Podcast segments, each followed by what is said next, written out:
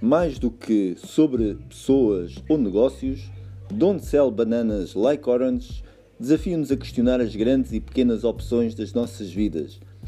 entre a filosofia do pensamento, subjacente à nossa atuação pessoal ou profissional, às competências relacionais e de negócio que são cada vez mais imprescindíveis. Mais do que um podcast, um instrumento de trabalho e de reflexão,